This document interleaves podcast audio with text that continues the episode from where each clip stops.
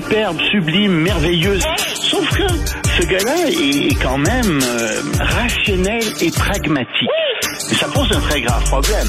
Je t'assure qu'il n'y a aucun politologue sérieux qui va te dire Un politologue, pas comme les autres.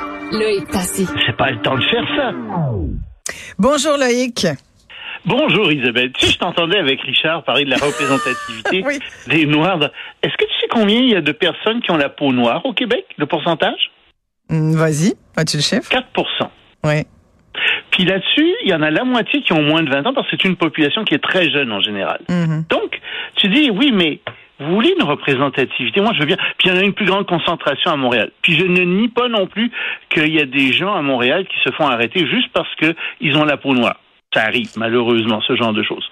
Mais tu sais, euh, que ça dire dénoncer que ça va rester, que la police de Montréal va rester blanche, ben oui, parce que, tu sais, je veux dire, 96 de la de la population est non noire. Puis si tu vas aller chercher les autres, ben tu descends à, je sais pas, 87. 81. euh, dernière fois que j'ai regardé la stat, c'était autour de 87 là, des, des Québécois qui sont euh, d'origine caucasienne. Disons-le Ben, comme ça. ça. Oui. Ben, ça va rester ça. Veux, c'est la majorité. Euh, puis c'est normal que ce soit comme ça. C'est complètement bizarre ce genre de discours. Enfin, je sais que c'est pas pour ça que, je- que tu m'appelles. Mais je suis content que ça t'interpelle et j'espère que ça a fait euh, le même Ben, euh, moi, ce qui effet. m'interpelle, oui, Oui. ce qui m'interpelle, c'est que les gens parlent sans avoir les chiffres. Hmm. Alors, tu, tu vas chercher des chiffres, puis ensuite tu discutes. Je veux bien, mais tu fais pas le contraire. Ben, c'est parce qu'il y a un courant aujourd'hui dans les discussions où dès que tu parles Ah, fait d'accord. de, où tu te fais pointer du doigt rapidement, là. Oui, puis ça vient des États-Unis. Euh, Tu sais, les gens plaquent les, les- ce qui se passe aux États-Unis à ce qui se passe ici, et c'est pas du tout la même chose. Et, et ça se passe malheureusement aussi dans des communautés culturelles latino-américaines ou afro-américaines, et les gens disent ah ben au Québec euh, ceci, ce... non.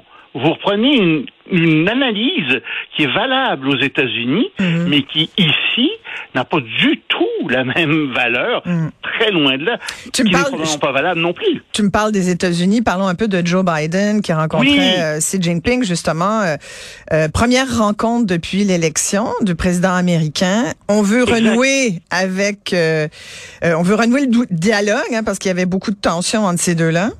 Oui, ils se sont quand même parlé euh, par vidéoconférence euh, à cinq reprises depuis l'élection de Joe Biden, mais ils s'étaient jamais vus en personne. Et les deux, on dit ah c'est merveilleux, on se voit en personne. Et on peut se parler. Et ce qui est très bon signe, c'est que la, réunion a duré trois heures. Ça a été une réunion en profondeur. On a juste vu, si tu veux, au départ, l'un et l'autre qui lisaient un, court texte avec de bonnes intentions de part et d'autre. Mais on sait que ça a duré donc trois heures. Et à la fin, euh, Biden a dit, écoutez, oui, on a discuté d'un certain nombre de sujets très chauds. On a discuté de Hong Kong, du Xinjiang, euh, du Tibet. On a discuté des pratiques commerciales chinoises qui sont des pratiques hors marché. Euh, on a aussi discuté euh, des actions coercitives de la Chine contre Taïwan. Donc oui, il y a eu beaucoup de, de choses qui se sont dites et je pense qu'on on, on a posé des balises. C'est-à-dire que les Américains ont dû, ont dû dire aux Chinois, bah, si vous faites telle et telle chose, euh, ben nous on va intervenir. Et les Chinois ont fait la même chose aussi. Donc, euh, on a un peu peut-être établi les règles du jeu pour les années qui vont venir. Et encore une fois, c'est pas un jeu, c'est un jeu très dur euh, qui se joue. Il y a une rivalité entre la Chine et les États-Unis qui est extrêmement dure. Mais ouais, depuis a- trois ans, là, c'est, c'est, en faut, plus que ça, en fait. Oui, Ouais. oui. Mais t'as raison. Depuis trois ans, ça s'est accentué et euh, le- le- le- cette rivalité-là euh, arrive quand même à, à un niveau où on veut pas que ça déborde. Je pense que de part et d'autre, on veut pas qu'il y ait de guerre entre les deux. Néanmoins, Xi Jinping a eu des paroles très très dures. Il a parlé du poids de l'histoire. Or, l'histoire, c'est lui qui l'interprète. Et dans la bouche d'un marxiste, ça veut dire c'est le, le marxisme dialectique, c'est la lutte de classe qui est posée comme ça à l'échelle mondiale. Donc lui, dans cette vieille logique-là, euh, il n'en sort pas. Et euh, c'est sûr qu'il va y avoir encore beaucoup de contraintes euh, avec euh, avec euh, la Chine. Sur Taïwan, il a dit, écoutez, Taïwan, ce sont des affaires in- interne, c'est pas vrai, euh, c'est pas des affaires internes. Il aimerait que ce le soit, euh, mais encore là, on a l'impression, peut-être que je suis trop optimiste, mais on a l'impression qu'il y a un certain nombre de, de, balises qui ont été posées. Et puis il y a un endroit où les deux se sont entendus. Euh, il y a, tu sais, il y avait la réunion samedi. Oui. Mhm. Du, du, du, oui, il y avait la réunion samedi de l'ASEAN. Il y a, il y a Li Keqiang, qui est le premier ministre chinois, qui a dit nous ne voulons pas que la bombe nucléaire soit utilisée en Ukraine. Non, non, Tactique, mais stratégie, on n'en veut pas. Les Chinois avaient jamais été aussi loin, ils avaient jamais dit ça comme ça. Et ça, si tu veux, ben oui, tu dis la même chose, moi je dis la même chose, mais ils l'avaient pas encore dit.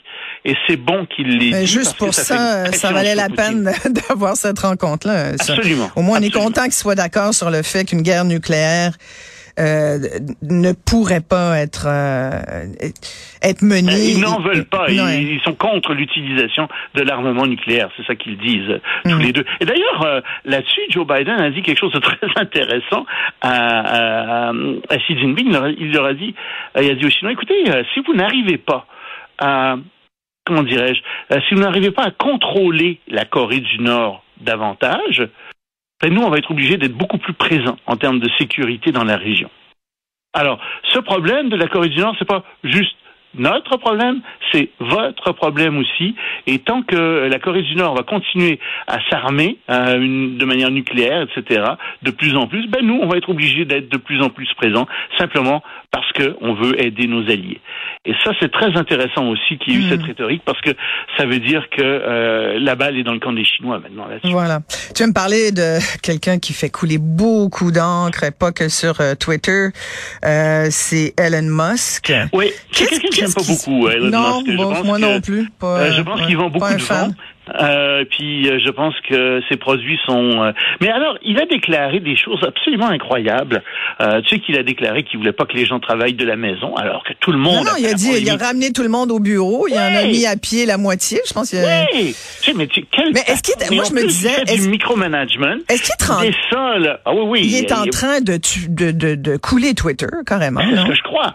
C'est ce que je crois. Et Tesla. Parce qu'en plus, le bonhomme a le front de déclarer qu'il travaille 7 jours sur 7, presque 20, 17 heures par jour. Puis là, je me dit, oui, mais garde, là, t'es à la fois de patron de Twitter et de Tesla, plus quelques autres entreprises. Mais tu peux pas t'occuper de tes entreprises. C'est pas vrai ça que euh, tu peux t'occuper à temps partiel parce que ça revient à ça de chacune de ces entreprises. Ça, ce sont toutes des entreprises qui exigent euh, un directeur à temps plein, un PDG à temps plein. Puis toi, ben, tu divises ton temps entre toutes ces entreprises-là et tu sors des absurdités, tu fais du micromanagement. Ben, regarde, qui va arriver, c'est que Tesla va tomber, Twitter va tomber, puis d'autres compagnies aussi, parce que tu connais le, vieux dicton, qui trop embrasse mal étreint, ben c'est ça en ce moment, euh, Monsieur Moss. En étant gentil, parce que je pense qu'en plus, euh, c'est pas nécessairement. Je pense qu'il y a eu beaucoup de chance, plus que, d'être un très bon gestionnaire, même si c'est l'homme le plus riche au monde avec 200 milliards de dollars. Parce que même des experts euh, lui disent euh, arrête, Elon, t'es en train de de nuire euh, au titre il a fait Quelque chose de terrible en plus. Il a appuyé les républicains publiquement sur Twitter au nom d'une supposée d'un supposé équilibre, tu sais. Mais en faisant ça, il a pris, il fait des partis pour les républicains. Ça veut dire que tous les démocrates sont mécontents euh, de, de, de, de Musk. Qu'est-ce qu'ils vont faire, tu penses? Ils vont hésiter à acheter des produits de C'est pour ça que les grandes entreprises, en général, les grands dirigeants d'entreprises n'entrent pas euh, dans ce genre de, de, de, de, euh, de débat politique parce qu'ils savent très bien qu'une partie de leur clientèle est d'un côté et l'autre partie est de l'autre côté. Donc, tu fais pas ça parce que tu veux pas que tu veux pas perdre de clients. Mais moi, s'en fout. Il l'a fait quand même. Au point où je me suis même demandé s'il voulait pas être président des États-Unis. T'es sérieux? ça manque. C'est l'homme le plus riche du monde. Euh, tu sais, qu'est-ce qu'il veut d'autre? Ben, il pourrait vouloir être l'homme le plus puissant. Est-ce que c'est encore l'homme le plus riche du monde? Je pense que oui. Euh, ben, tu sais, ça se joue entre deux, trois. À quelques milliards près, là. Ouais. Euh, mais tu sais, à 200 milliards de dollars, euh, c'est quand même pas mal. Mais, qu'est-ce qu'il voudrait de plus dans la vie? Peut-être être, l'homme le plus puissant du monde? Hmm. Merci. On va, hey, on va regarder ça, puis c'est sûr qu'on va en reparler, bien sûr. Loïc Tassé, toujours un plaisir. Au revoir, Isabelle. Loïc est spécialiste en politique internationale.